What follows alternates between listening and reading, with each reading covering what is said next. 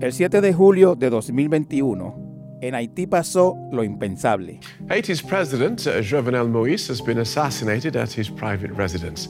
The country's interim prime minister says the killing happened when a group of unidentified men attacked the home in Port-au-Prince. The Haitian ambassador to the US saying at a news conference Wednesday those responsible are believed to be highly trained mercenaries posing as US agents. Un año después de que un comando asaltara la residencia presidencial en Puerto Príncipe y asesinara al presidente Jovenel Moïse, sin que se sepa aún con certeza quiénes son los responsables, Haití, que parece vivir en crisis permanente, atraviesa uno de los periodos más graves en su historia reciente. Naomi is among thousands of people who have been displaced by the raging violence across much of Haiti. This is part of the ongoing chaos that has gripped the country ever since President Jovenel Moïse was killed last year. A local human rights group says at least 89 people have been killed in a week. Neither the police nor ambulances have been able to intervene, leaving thousands of families struggling, lacking food and water. ¿Qué pasa hoy en Haití? ¿Qué raíces, soluciones o perspectivas tiene la crisis del hermano país? ¿Hay esperanza incluso en el caos?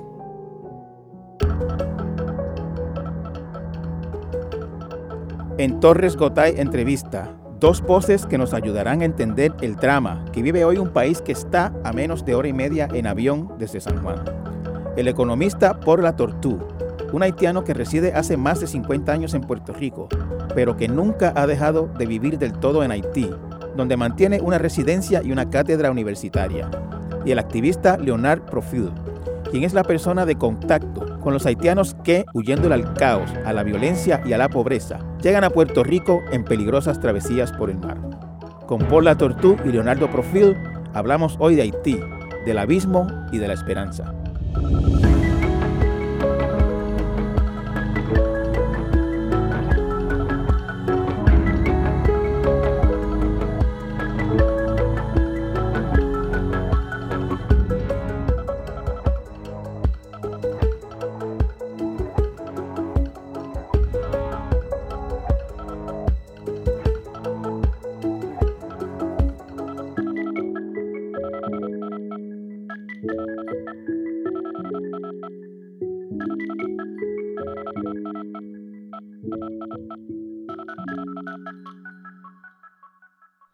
Profesor, yo lo, invité pues porque quería eh, compartir con la audiencia de, este espacio, eh, tratar de entender la situación crítica en la que está Haití hoy. Uno tiene la impresión de que Haití vive en una crisis permanente. Por muchos años, pues va de crisis en crisis cuando no es una crisis política, es una crisis eh, climatológica, o algún desastre natural. It's being called a catastrophe of major proportions.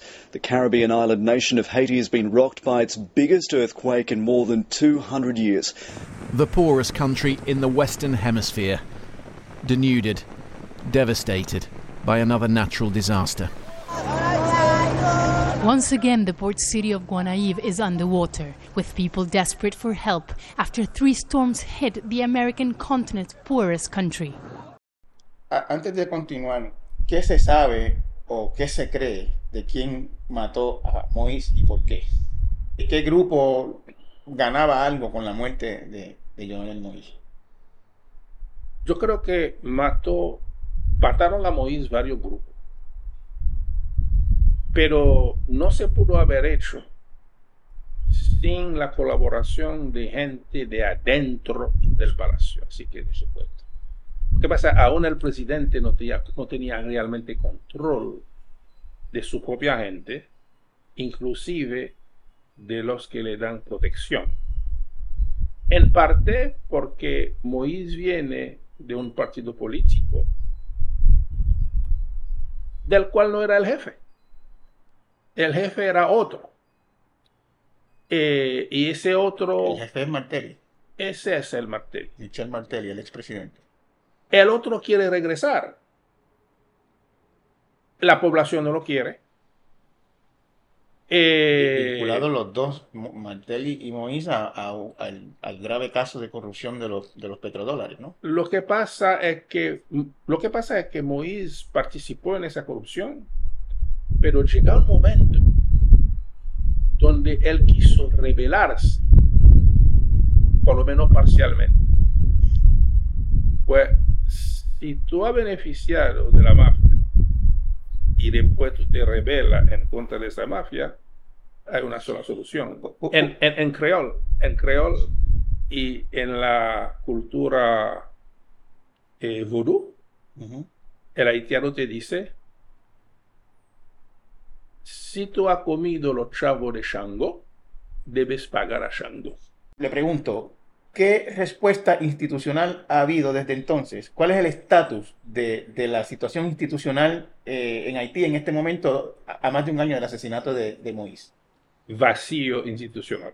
Antes de, de ser matado, propuso un cambio de primer ministro. Eh, es el primer ministro que está hoy, Ariel Henry.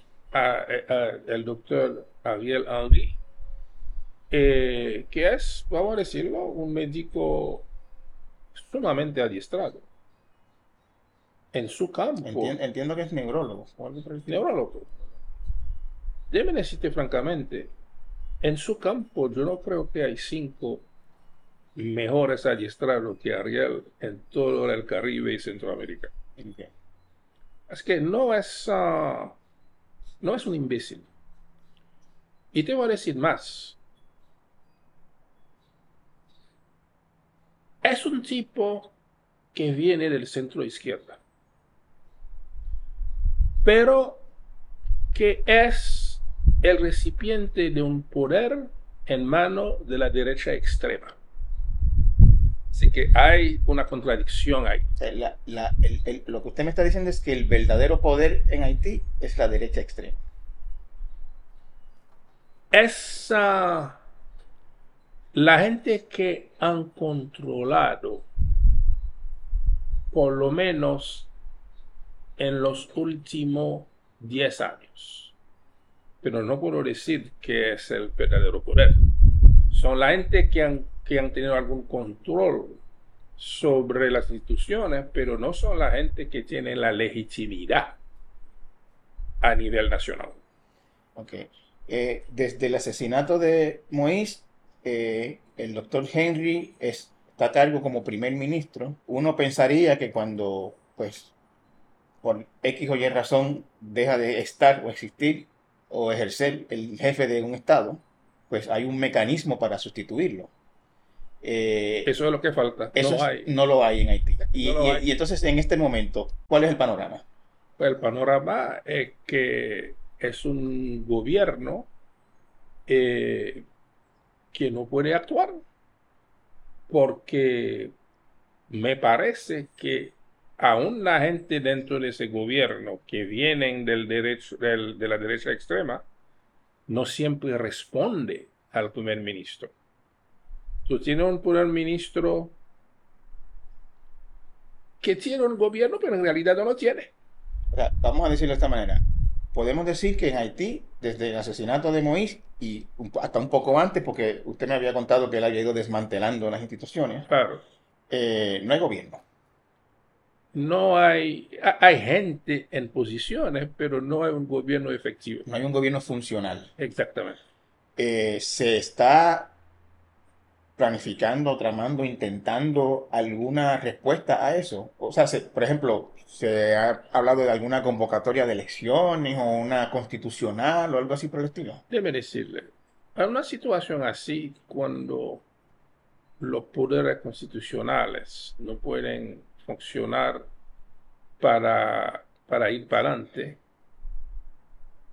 lo único que se puede hacer es los diferentes grupos poniéndose juntos, discutiendo amigablemente y llegando a un consenso para ir redefiniendo la cosa de forma que las, unas elecciones pueden dar legitimidad a algún grupo. Pues eso es lo que ha fallado en Haití eh, desde ya un año. todo el mundo es, uh, todos los diferentes grupos son muy inflexibles. Eh, la victoria es o, o 100 o 0. Eso, es difícil, o 100 o 0. Cuando es o 100 o 0, probablemente será 0. Eh, y mientras tanto, el país va decayendo. Eh, en algún momento, me parece que el primer ministro ha llegado a tener el apoyo parcialmente eh, de las fuerzas policíacas. Hay un ejército, pero casi inexistente, porque se había eliminado en el 95, pero sí los grupos de la derecha lo volvieron a poner, pero no, no, es nada realmente importante en este momento. Es la policía lo más importante. Pero la policía también apenas son 12 mil personas para una población de 12 millones. Me parece que Ariel Henry sí ha podido mantenerse todavía porque ha tenido un respaldo internacional. Ese respaldo internacional probablemente fue un factor en que tarde o temprano encontrar a gente en la policía eh, para hacer algo de respaldo. Pero la policía también está fraccionada porque una de las gangas más importantes del país tiene a su cabeza un ex policía. Y se dice que hay varios sectores de la policía que colaboran con él también. Así que tú estás en una situación caótica. Profesor, en medio de esta situación de disfuncionalidad mm. institucional, eh, se está viendo en Haití un, nivel de violencia eh, eh, callejera que no se había visto antes a ese nivel. entiendo que la mayoría de la capital está controlada por, por pandillas que cometen crímenes, secuestros, asesinatos de una manera bien cruel, bien, bien dantesca. ¿Cuál es la situación en, la calle para el regular? El país llega a un punto cero de funcionalidad. Déjeme explicar. Desde aquí yo manejo un programa eh, educativo universitario en Haití. Yo lo hago eh, online. Mi secretaria no puede ir a la oficina más de tres semanas. Eh, ahora ni puede ir a comprar agua embotellada porque los taximotos que lo llevaban ahí no funcionan. La gente aún con algo de dinero en la mano no puede aprovisionarse. Eh, los bancos están cerrados. Eso, no ocurre porque las pandillas controlan la distribución de combustible, tengo entendido. En parte. En parte porque hay gente en la calle, bloquearon calle por calle el movimiento de, de auto, pero también hoy por hoy es porque el puerto de donde se desembarca eh, la gasolina, el, eh, eh, la querosene o diésel y todo eso está bloqueado y, es la forma que el grupo, la ganga más grande, ha podido bloquear esto para obtener el bloqueo total del país, de las personas, y así tumbar el gobierno. Y la gente ha llegado a desesperación y yo creo que en, realidad la mayoría quieren que el gobierno se vaya. pero eso es, lo que usted me cuenta es uno pensaría en, esta, a estas alturas de, la historia como bastante insólito o grave, porque no estamos hablando de un grupo guerrillero, es una banda puramente criminal. Pero eh, en hoy, puramente criminal, hoy por hoy. Pero eso corresponde a la forma que había tomado la lucha que nos sacó de la esclavitud. Porque acuérdate, la lucha que nos sacó de la esclavitud que Lentes lo presenta siempre como una rebelión armada, nosotros en contra de las fuerzas francesas de Napoleón. Sí, hubo también eso, pero también a otra parte que la gente conoce menos, que fue también muy eficiente, que es el levantamiento de las masas de esclavos trabajando en las casas de los amos, poniendo eh, veneno en la fuente de agua, haciendo esto y lo otro, y, eh, y, y, esas tradiciones existen. Lo que usted me está diciendo es que hay una tradición histórica en Haití. De levantamiento. De levantamiento con visos de bandidaje. Bueno, no siempre ha sido con bandidaje. Yo recuerdo que en el 1986, cuando hubo ese levantamiento en contra de Duvalier, yo traté de explicar aquí que Duvalier va a caer. La gente no me creía. Tuvimos que ir a Santo Domingo para explicar la cosa y lograr suficiente entendimiento de cómo funciona Haití, porque hay algo así también que funciona en Santo Domingo, para que la gente empezara a entendernos. Y, y, no tomó, no, apenas cuando empezamos a hacer eso, en menos de un mes Duvalier había caído, porque nosotros entendíamos cómo institucionalmente funcionaba el país. Pues sí, es hay una rebelión popular, sí, es cierto. Que no la mueve una Fuera de bandidaje. pero que no la mueve una ideología en particular. No necesariamente, sino que no hay mal que dure 100 años ni cuerpo que lo resiste. Claro. Pero a eso también se añadió eh, eh, bandidaje. Eh, ¿Y por qué bandidaje? Es porque la meta es ganar algo. Déme explicarte. Si tú miras los lugares donde esos blindajes eh, eh, eh, dan prioridad para controlar, la carretera entre Puerto Príncipe y Malpaso. Malpaso es el, es el punto fronterizo. Uno de los puntos fronterizos eh, por aquel que está más cerca de Puerto Príncipe, en un momento cuando Haití está importando muchas cosas, especialmente comida, desde la República Dominicana, y eso, hay un grupo ahí que controla esa ruta, haciendo qué? Parando carro. Un grupo eh, criminal o una pandilla. Pues es, una pandilla. Y esas pandillas también tienen conexiones con los, los vendedores haitianos, los, los que controlan la venta al letal. Pues entonces, cuando tú recibes esto, te van a pagar por, haber, por, por hacer esto.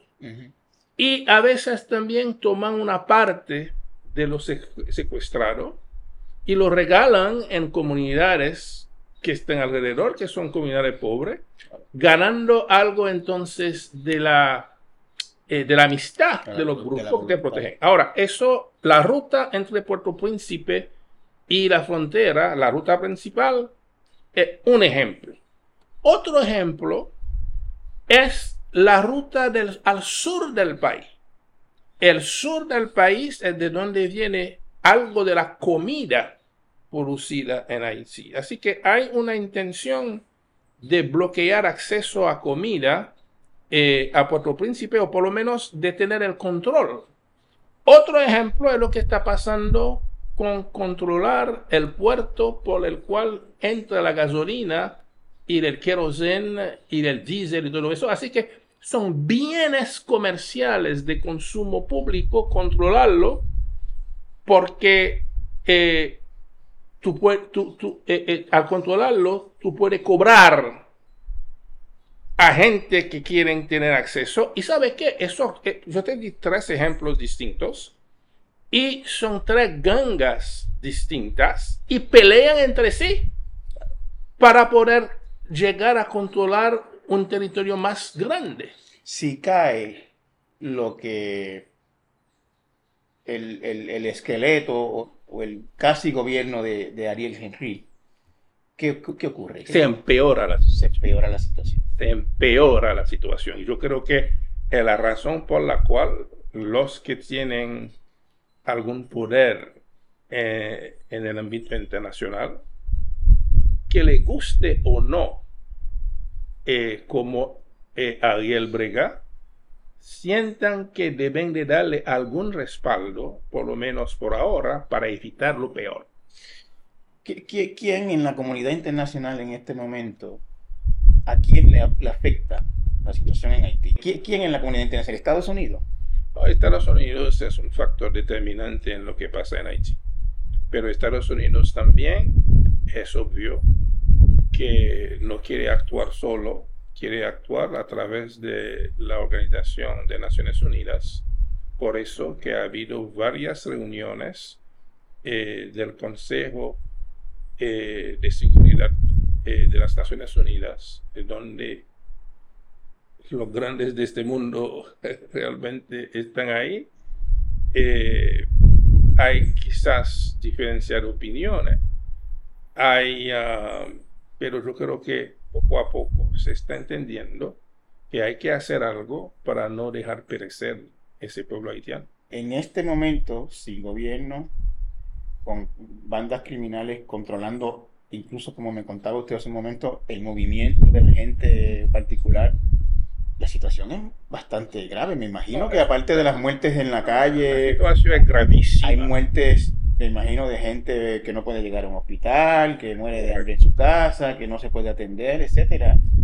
Eh, ¿no, ¿No le parece que unas reuniones en la ONU, vamos a ponernos de acuerdo, la semana que viene no podemos, yo tengo allá, yo tengo allá, el mes que viene, qué sé yo, como que no hay un sentido de urgencia. oh, hay, un sentido de urgencia.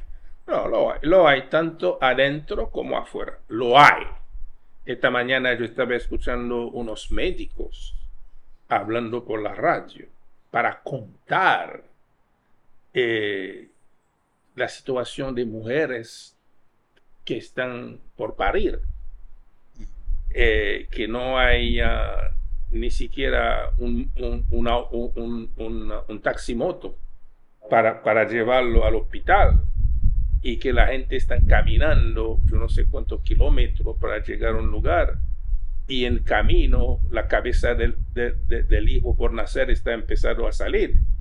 E, e, eso es lo que estaban contando los médicos y los médicos están diciendo Mira, nosotros no somos políticos, no estamos ni a favor de uno ni del otro, estamos solamente a favor de la vida. Danos un chance para que por lo menos esto puede funcionar. Eh, no, no, eh, vamos a ponerlo así. Yo no creo que la situación puede durar dos semanas. Y estoy siendo generoso. ¿No cree que dura dos semanas Oh, no, no puede durar así. Dos así como es ahora, no puede durar dos semanas. Pero ya lleva así un tiempito. Igual, pero toma tiempo para llegar a ese punto. Toma tiempo para llegar a ese punto. Pero si no hay gasolina y no se puede circular aún dentro de la ciudad, tú no puedes. La gente, la gente no, no puede ni a comprar pan. La gente no puede ir a comprar berenjena la gente no puede ir a comprar guingombo para hablar de lo que la gente come. Es, eso, estamos en un punto muerto. No se puede ser. La gente ni tiene con qué tomar agua porque eh, el, agua no llega a todas las casas. Entonces la gente tiene que ir a, una tiendita para comprar botella de agua y cosas así. No, no, sé, no, no, esto no puede durar dos semanas. Así que hay que haber una solución. Yo no veo, bueno, la solución debería de poder salir adentro, pero no lo veo probable, porque los grupos peleando están peleando por el poder. Entonces, cuando tú dices, ¿qué se va a hacer con ese poder? Te dice, cuando estemos en el poder, pero eso no es así. Si tú no sabes antes de tomar poder lo que tú vas a hacer, ya es tarde. Y, eso no creo que es una de las cosas que mantiene a Ariel en el, en, el poder, porque poco a poco la gente eh, entiende que sí, es un gobierno que no da resultados, pero se dice, pero otro podrá dar, eh, podría dar mejor en este momento. Entonces, una comunidad internacional que piensa que no importa lo que creen de Ariel, eh, si cae va a ser peor. Entonces, esa comunidad internacional que tiene en la mente, me parece escuchar que no se puede hacer gran cosa sin eh, algún tipo de ayuda a la policía de Haití. La segunda vía es una cosa más militar, de lo que en Estados Unidos se llama boots on the ground. Pero hay mucha hesitación, hay más hesitación todavía, porque hay una tradición eh, de resistencia en Haití, eh, hay una tradición nacionalista muy fuerte y eh, además, no parece haber consenso. No, no hay consenso. No, hay consenso tampoco. Para trabajar no, no hay consenso. Yo creo que la parte eh, eh, de una ayuda decidida de, de, policías internacional que pueden también incluir haitianos de la diáspora que son policía o que fueron militares para ir a hacer un trabajo policíaco. Eh, pero aún eso va a causar muerte.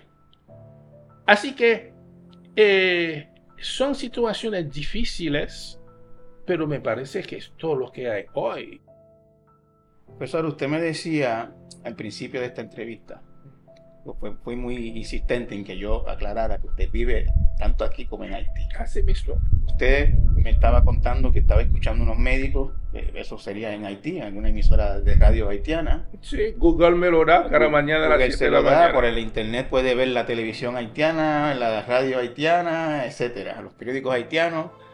Puede vivir en Haití desde aquí donde estamos en, en Río Piedra, en una organización de Río Piedra tiene esperanza, profesor? ¿Se, ¿Se, levanta usted todos los días esperanzado o, defraudado? ¿Cómo se siente usted con relación al presente y el futuro inmediato de Haití? Nunca se debe perder la esperanza. Porque el día que se pierda, se, se acaba todo. No, hay esperanza.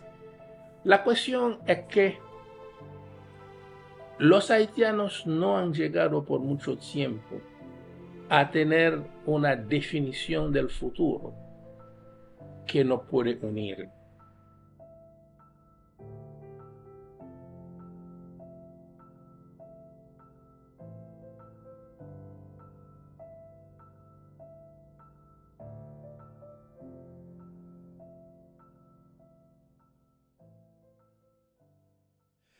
El nuevo día, la familia Clemente y los piratas de Pittsburgh se unen para compartir contigo una selección inédita de las imágenes del glorioso Hit 3000 en una exposición en el Paseo La Princesa del Viejo San Juan. La exhibición ya está abierta al público y estará disponible por tiempo limitado. No te la pierdas.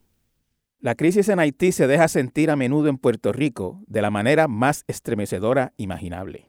Al menos 11 nacionales haitianos fallecieron tras zozobrar una embarcación que intentaba ingresar de manera ilegal hacia Puerto Rico desde República Dominicana. Organizadores de viajes ilegales han convertido esta franja marítima que separa a la República Dominicana de Puerto Rico en una especie de ruta de la muerte. En medio de una emotiva ceremonia en San Juan fueron despedidas las 11 mujeres haitianas que fallecieron en mayo cuando se hundió la embarcación en la que viajaban con destino a Puerto Rico. Cantidades inimaginables de refugiados haitianos, sobrevivientes de esas peligrosas travesías, llegan anualmente a nuestras costas, huyéndole al caos en su país. Llegan enfermos, hambrientos, sin conocer el idioma, a menudo sin ningún familiar que los reciba y sin más apoyo que el que le brindan personas como nuestro próximo invitado. Mi nombre es Lionel Profil. Yo soy el portavoz de los haitianos aquí en Puerto Rico y llevo 17 años aquí en el país. Leonard, ¿qué se sabe o qué se puede decir de, un viaje de haitianos a, Puerto Rico en, lo que se refiere a la ruta que toman, el costo que tiene, eh, el, peligro que implica? vamos a empezar por la, por la ruta a, grandes rasgos, ¿cuál es esa ruta que ellos toman para llegar a Puerto Rico? Mire, normalmente ellos cogen este, varias rutas. Te puedo decir dos rutas. Hay una ruta que cogen este, desde Jeremí, cogen esa ruta más larga. Jeremí es al, al, sureste, entiendo. Sureste de Haití. A veces cogen Jeremí, Entonces ahora mismo, ahora mismo, el viaje más que cogen eh, para llegar aquí en Puerto Rico es desde República Dominicana, como Higüey, Miche, en toda esa área. ¿Ellos cruzan a pie a República Dominicana o cruzan por tierra, quiero decir? Pues la situación es cuando ellos cogen el, el, bote para venir aquí en Puerto Rico, la mayoría este, cruzan a pie, a veces duran aproximadamente cuatro o cinco semanas caminando a pie por los montes desde Haití a República Dominicana, entonces alguno también paga una cantidad de dinero para, o sea, a los, a los traficantes, los choferes, ¿verdad? Para, para llegar a, República Dominicana. Cuando llegan a la capital, pues entonces ellos desde la capital se traslada hacia a, a Higüey en esa área y de ahí pues entonces empiezan a distribuirse. Hay detalles, eh, Leonard, de, de cuánto le cuesta un viaje a un haitiano que se sube a una embarcación de esas con destino a Puerto Rico? Bueno, lo que, o sea, como cuando ellos llegan, yo lo entrevisto, hablo con ellos, ¿verdad? Y el dinero que, la cantidad de dinero que pagan para ese viaje, 5 mil, 8 mil, 6 mil, 12 eh, mil, eh, pagan dólares. dólares, dólares americanos, Washington y a veces pagan hasta 15 mil dólares. Me cuenta cuando pagan esa cantidad tan alto, son eh, personas que vienen en, en, Jetta, ¿verdad? Que vienen aproximadamente cuando pagan esa cantidad de dinero, entonces la lancha tiene eh, de 12 a 15 personas. 12 a 15 personas son pocas en una embarcación. 12 a 15 personas son pocas, que significa que hay que pagar más dinero más dinero. Eso, eso es lo que me han, me han, dicho. Leonardo, e, esas cantidades son cantidades exorbitantes. Muchísimo dinero. Lo que pasa es que ellos hacen lío. ¿En qué sentido? Se meten en muchos problemas. Entonces hacen lío en el sentido que de, que, que, ellos eh, hacen préstamos.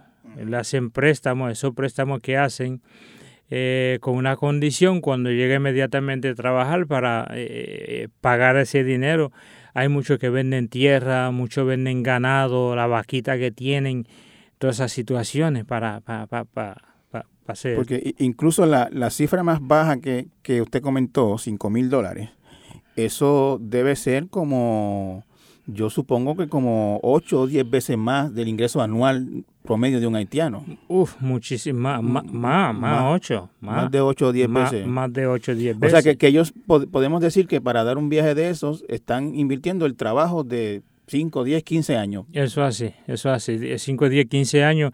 Y además de eso también que eh, a veces a veces que tiene amigos eh, en mismo Estados Unidos también que le presta el dinero pase toda esa travesía, es eh, una travesía tan delicada como esa. Eh, ¿Hay reportes, Leonardo, o, informes de, personas que llegan endeudadas y a trabajar para pagar esa deuda en el sentido de que, digamos, le trabaja de gratis a alguien o no de gratis, pero tiene que pagar esa deuda con trabajo? Llega, llega vamos, vamos a decirlo de esta manera, no libre de hacer lo que quiera, sino de, tener que trabajar para alguien para esa deuda. Tiene que trabajar, hacer lo que sea para, para eh, eh, eh, reponer ese dinero.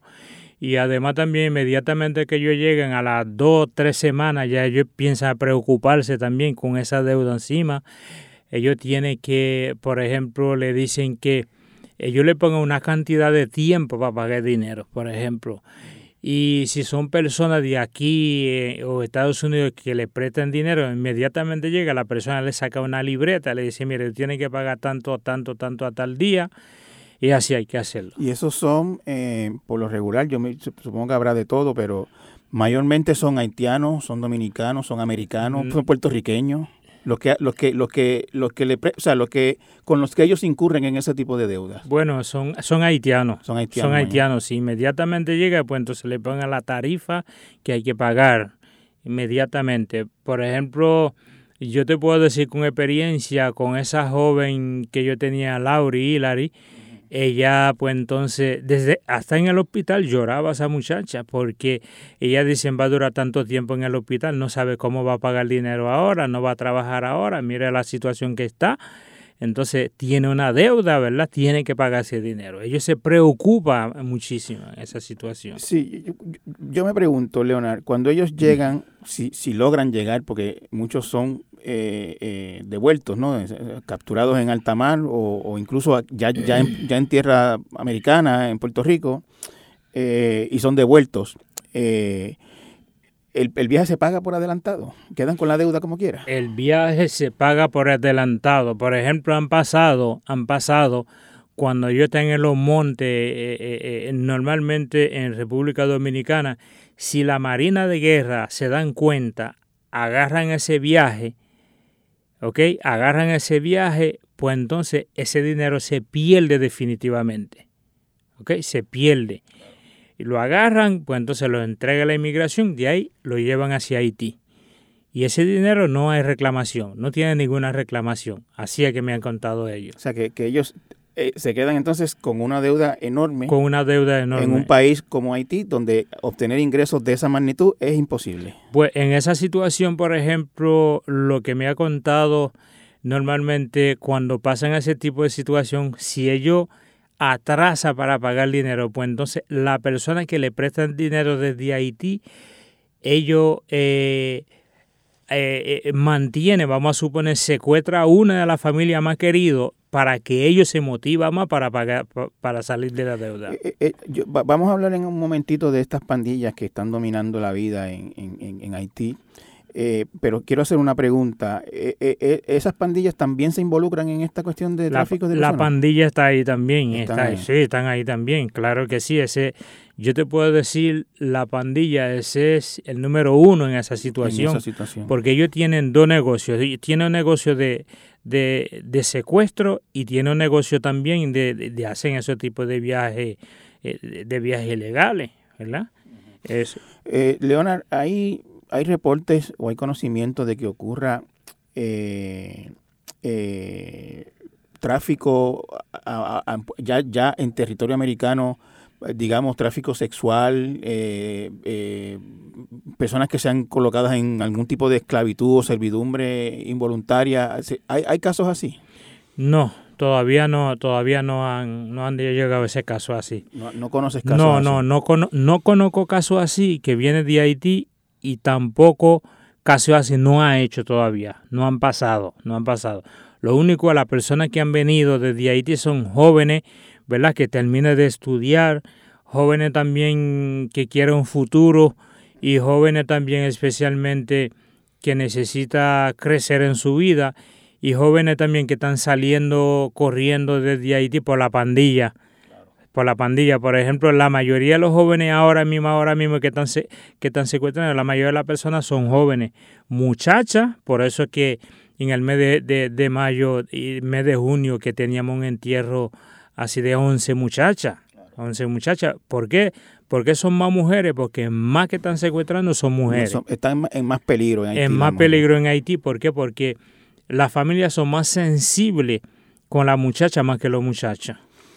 Eh, Leonard, es en esos viajes, eh, eh, esas travesías, hablemos un momento de los que cruzan hacia República Dominicana. Eh, ¿Qué te cuentan de ese viaje? ¿Cómo es esa experiencia? ¿Qué, se puede decir de, lo que pasan en, ese periodo? Mira, lo que me han contado los muchachos, te digo muchas veces que me cuentan tantas cosas.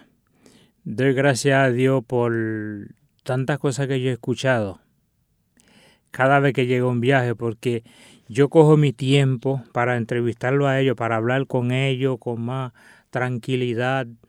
Eh, eh, me cuentan que a veces cuando va a venir, coja la lancha, si hay mujeres que son, que tienen su, su, su mes, ¿verdad? Su, su periodo.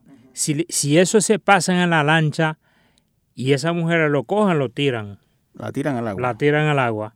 ¿Por qué? Porque ellos dicen que eh, cuando el, tiburón se siente el olor de la sangre y vienen a atacar, pues entonces para no atacar lanzan a esa mujer en, en, en la lancha, porque en la lancha no solamente viene haitiano, viene dominicano también.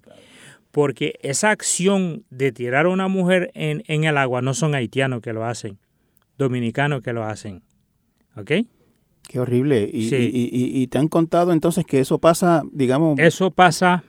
Mucho. Mucho, pasa mucho. ¿Ok? Lo que pasa es cuando ellos lleguen, ellos no hablan todo con la autoridad de lo que se siente, lo que pasa. Nada de esas situaciones. No se, se siente lo que pasa. Vienen, vienen con mucho miedo. Vienen con mucho miedo. Ellos jamás en la vida van a decir toda la verdad a un, eh, a un extranjero.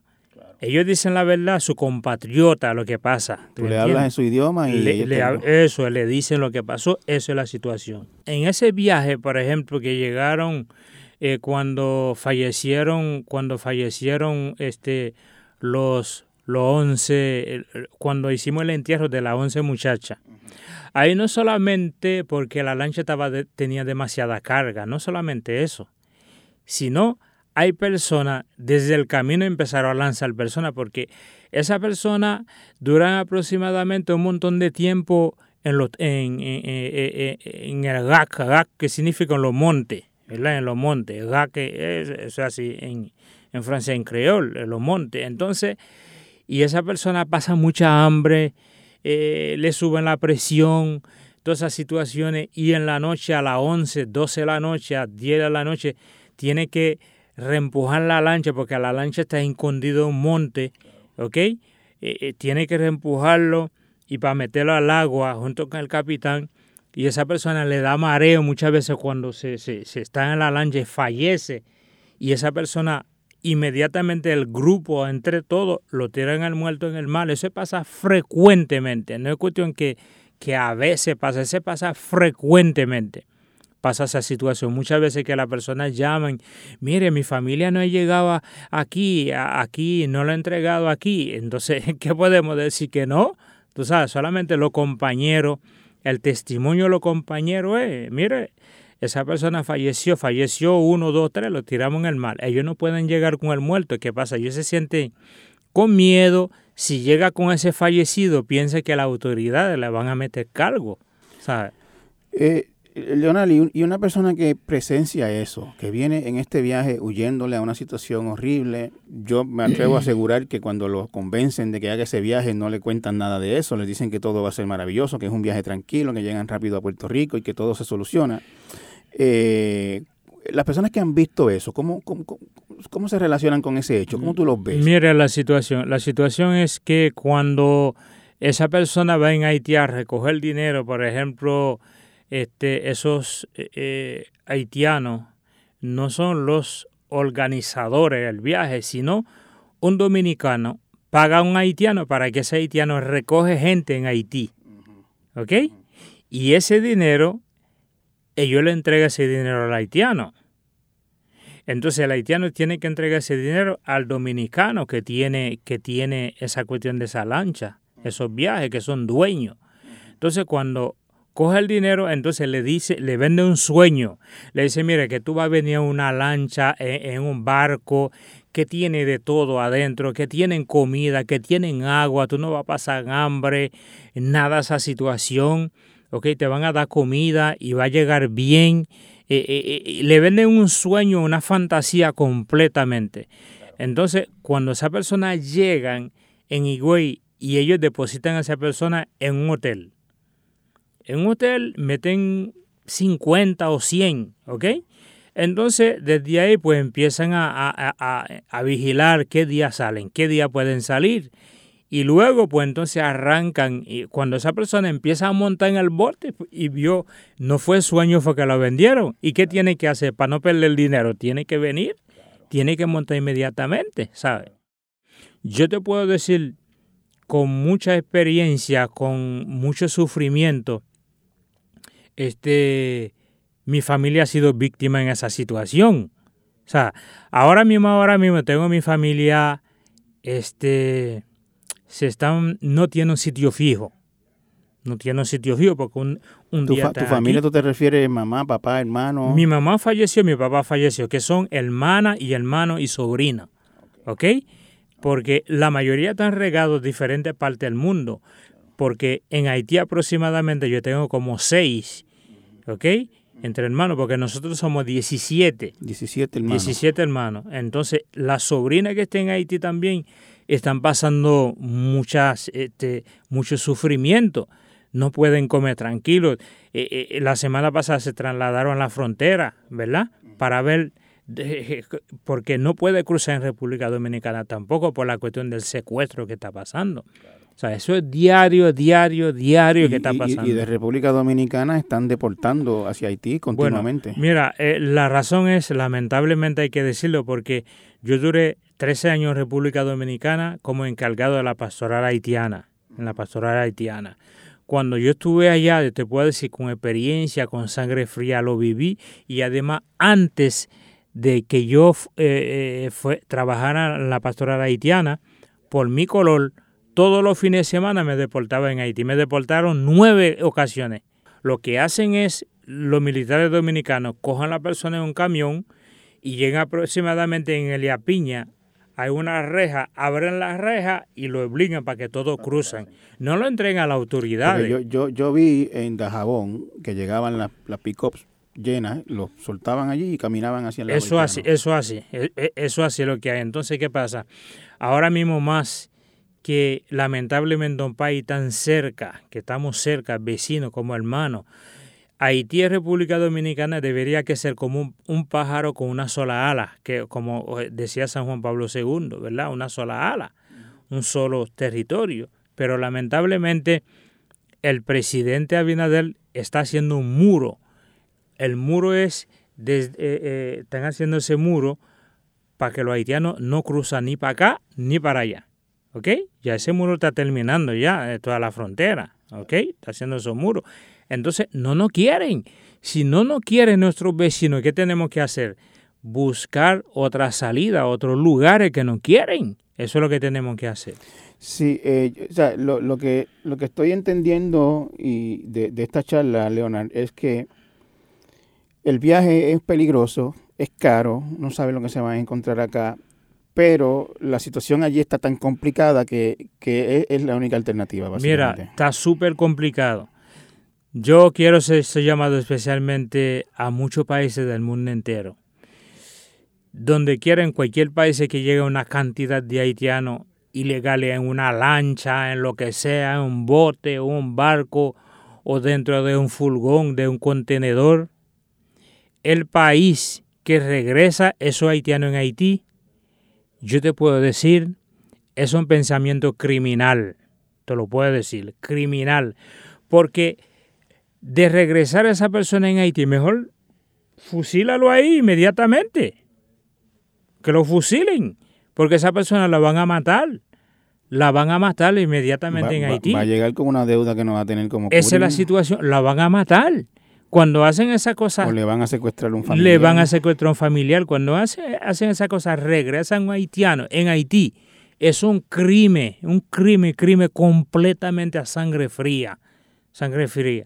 Mejor que el gobierno hacen ese tipo de situación, lo que tienen que hacer el gobierno es dejar la persona aquí o facilitar a esa persona para que esa persona pueda trabajar en que sea en agricultura, en construcciones, todas esas situaciones, porque cuando vienen los haitianos en otros países, ellos no vienen a hacer cosas delictivas, cosas de delincuencia, absolutamente nada. Aquí en Puerto Rico yo no escucho a ningún haitiano que que han hecho un crimen, absolutamente nada. Nunca, nunca. No lo he escuchado. En, todo el tiempo que llevo de periodista, nunca he escuchado que arreste a un haitiano por un asalto, no, robo. No lo he escuchado asalto. y sin embargo, y sin embargo, y hay, hay en Estados Unidos que hacen esa cosa. A veces cruzan México, lo regresan para Haití algunos que no tienen familiares aquí en Estados Unidos. Pero yo no veo el sentido.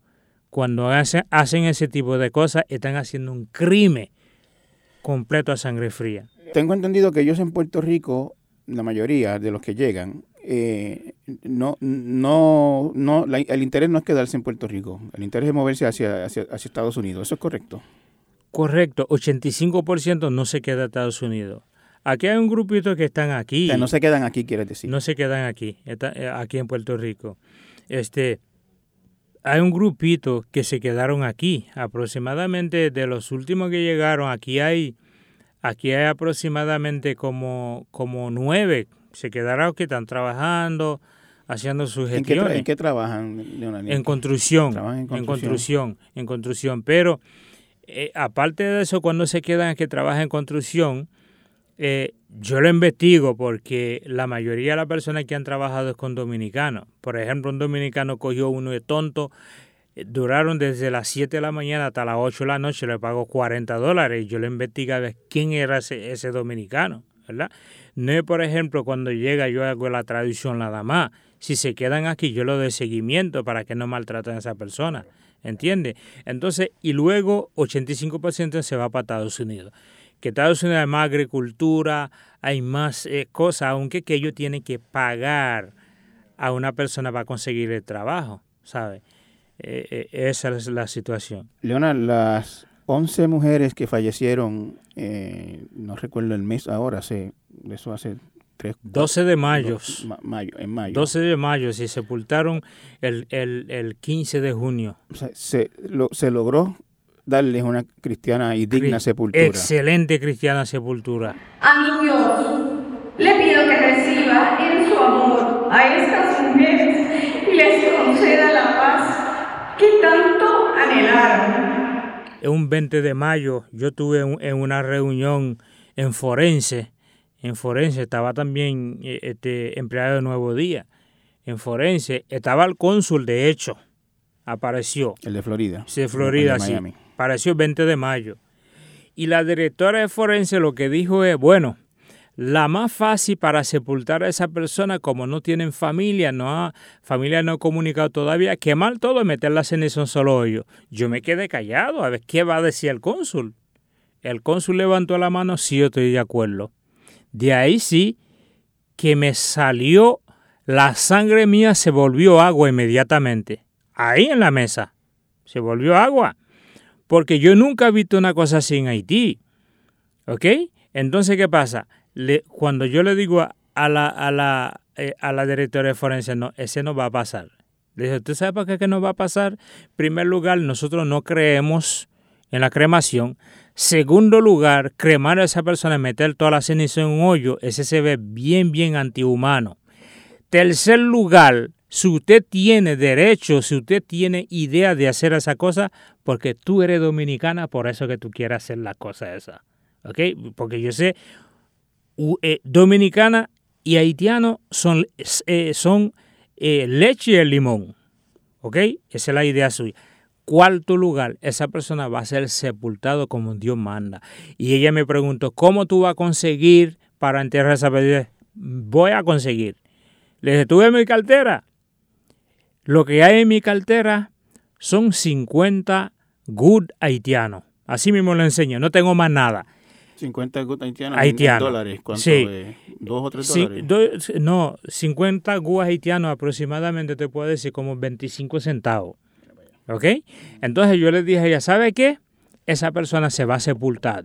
Se va a sepultar. Ella me dijo, bueno, vamos a ver, tú haces, ok. Eh, pues, ok, no. Entonces resulta, cuando empezamos la discusión en la mesa, me recuerdo hasta ahora, delante de todos los periodistas, y yo le dije, esa persona va a sepultar. Y empecé a tocar puertas, empecé a hacer gestiones, empecé a hacer gestiones. Las gestiones que yo empecé, conseguí una funeraria una funeraria que me donó ocho ataúdes. ¿Ok? Ocho ataúdes. Entonces, ¿qué pasa? Que faltaba a los otros para enterrar. los ataúdes no son, no son baratos. No son baratos. Es una donación significativa. Sí, sí, no son baratos, ¿ok? De ahí empecé a tocar, empecé a tocar. Eh, hay un grupito, ¿ok? Que son, eh, ese grupito que son personas buena gente seria, que son personas, por ejemplo, que pertenecen al grupo de Caritas, ellos me dijeron, Leo, yo le voy a dar una idea. Yo voy a ser responsable para que ponemos un ATH móvil. Yo le dije, yo no lo voy a poner, si usted quiere, póngalo. Tú me das, por ejemplo, todos los informes. Pusieron ATH móvil. A los tres días apareció, apareció inmediatamente, gracias al pueblo de Puerto Rico, toda esa persona se sepultado. Ahora bien, se tenía que pagar, se tenía que hacer esto eh, eh, para embalsamar a esa persona, para maquillar a esa persona, para buscar ropa, porque todo lo haitiano para enterrarlo hay que ponerlo chaqueta, bien saco, bien, y conseguí toda esa cosa.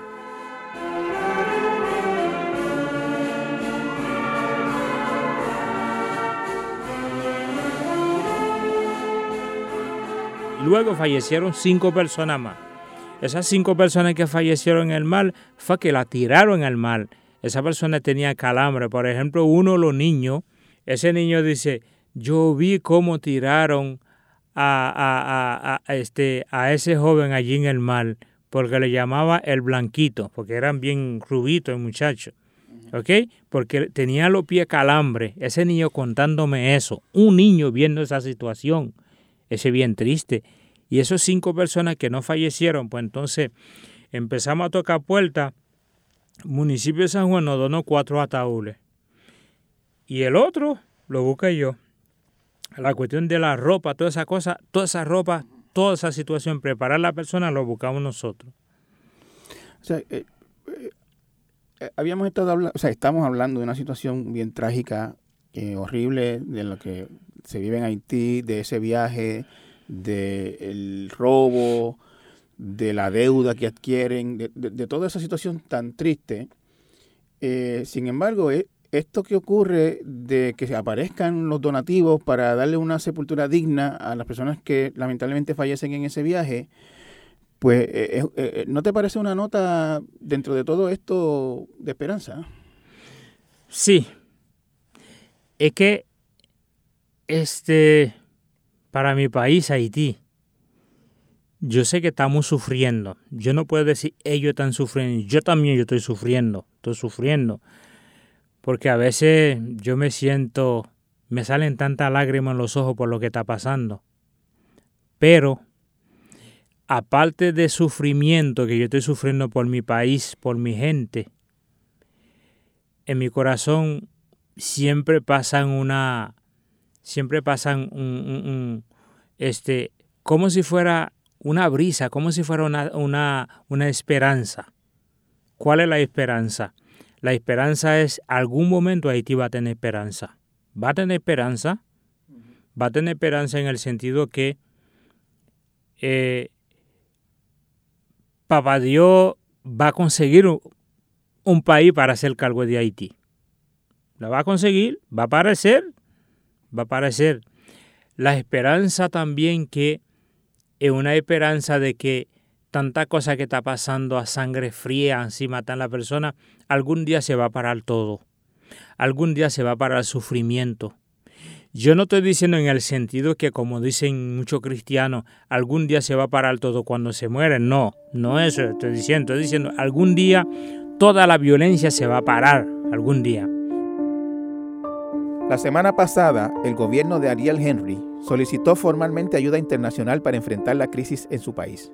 Días después, Estados Unidos y Canadá enviaron aviones de sus fuerzas aéreas cargados con vehículos blindados y otro equipo militar que el gobierno haitiano compró para hacer frente a la violencia y a los bloqueos de suministros esenciales. La intervención extranjera que han pedido haitianos de adentro y de fuera del país no ha ocurrido hasta este momento.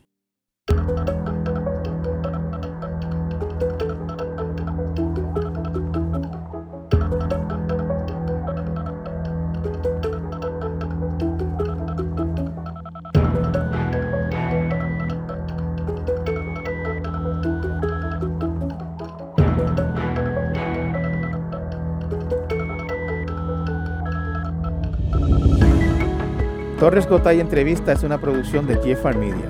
Puedes conseguirlo en todas las plataformas de podcast. Agradecemos que lo escuchen y lo compartan. El diseño de sonido fue de Víctor Ramos Rosado. Producción por Laura Pérez Sánchez. Producción ejecutiva Celimar Colón. Denis Rivera Pichardo es el editor audiovisual. Rafael Lama Bonilla es el director general de Jeffar Media. Los esperamos la próxima semana con otra interesante conversación.